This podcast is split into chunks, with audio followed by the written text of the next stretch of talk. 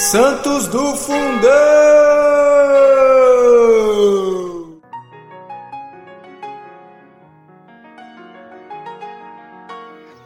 Oi, pessoal. Hoje vamos falar sobre Santa Jacinta de Mariscote, virgem da Ordem Terceira de São Francisco. Era filha de Marco Antônio Mariscote, conde de Vignatello e de Otávia Orsini.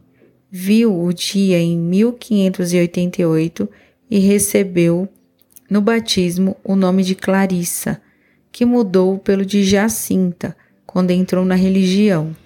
Educada no temor a Deus, revelou a princípio à primeira mocidade uma particular atração pela virtude, mas, avançado em anos, tomou gosto aos ornatos e às vaidades do mundo. Embora posta num convento de religiosas para ser educada, entretinha-se apenas com futilidades. A mocidade lhe ocorreu na dissipação. Desejava estabelecer-se e o casamento de sua irmã mais nova com o marquês de Capizuchi lhe causou grande despeito e inveja. Fez-lhe perder a alegria e o bom humor e tornou-se caprichosa e de trato dificílimo.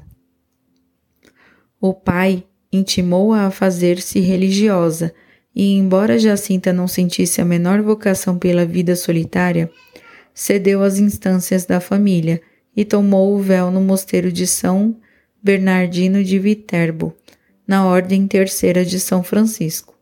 Mas os seus gostos e caráteres não mudaram com seu estado.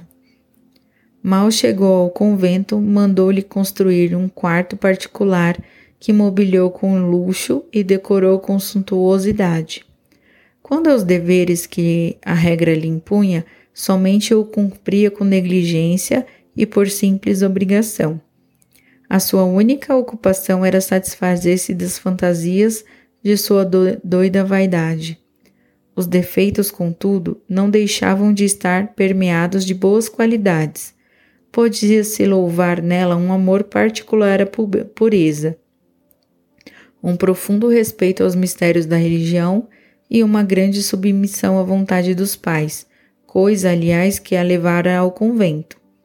Jacinta havia transcorrido cerca de dez anos no meio das Virgens do Senhor, com hábitos contrários aos santos exemplos que todos os dias testemunhava quando atingiu uma séria, uma séria enfermidade.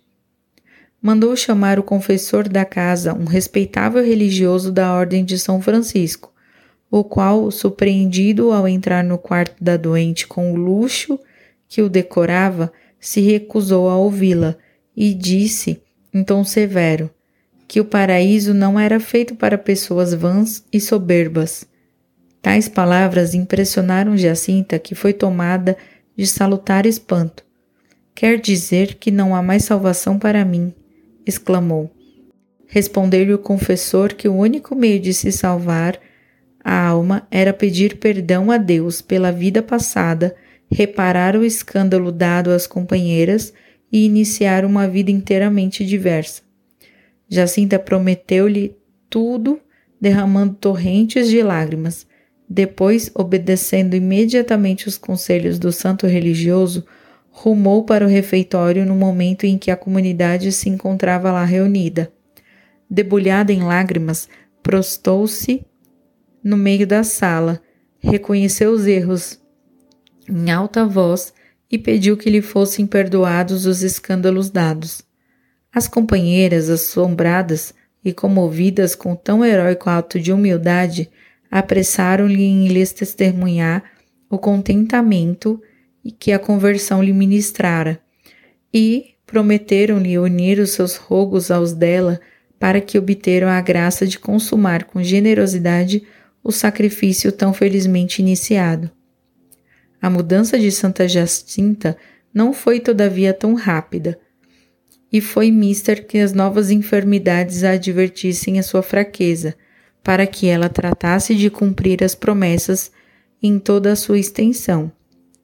Finalmente, cada vez mais impelida à graça e pelos remorsos da consciência, não mais hesitou Começou por se entregar à superiora à casa tudo o que possuía e dedicou-se à austeridade de uma vida sinceramente penitente.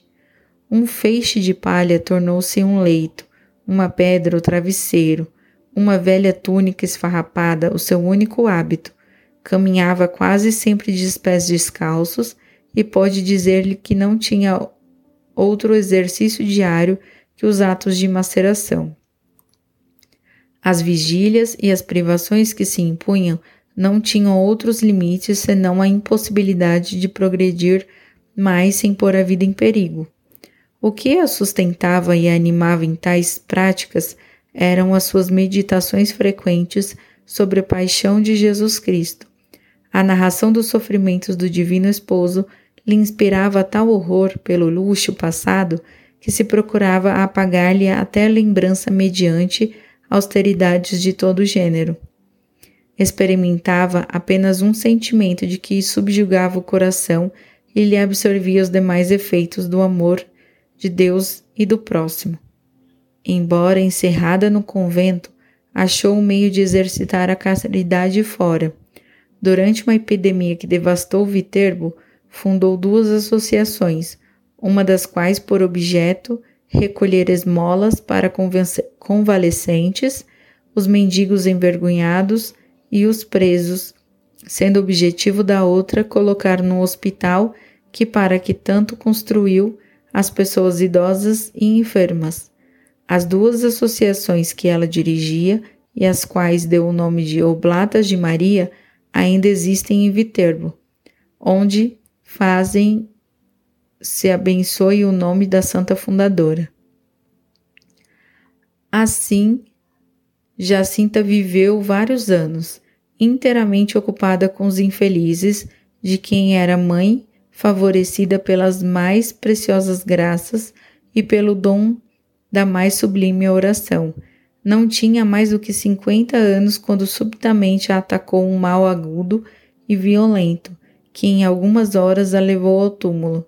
Apesar da viva dor de que era presa, recebeu com sacramentos com grande piedade e adormeceu tranquilamente no Senhor, proferindo os nomes de Jesus e Maria.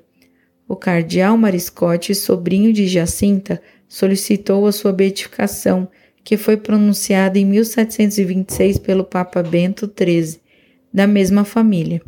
Em 24 de maio de 1807, Pio VII a colocou no Hall das Santas.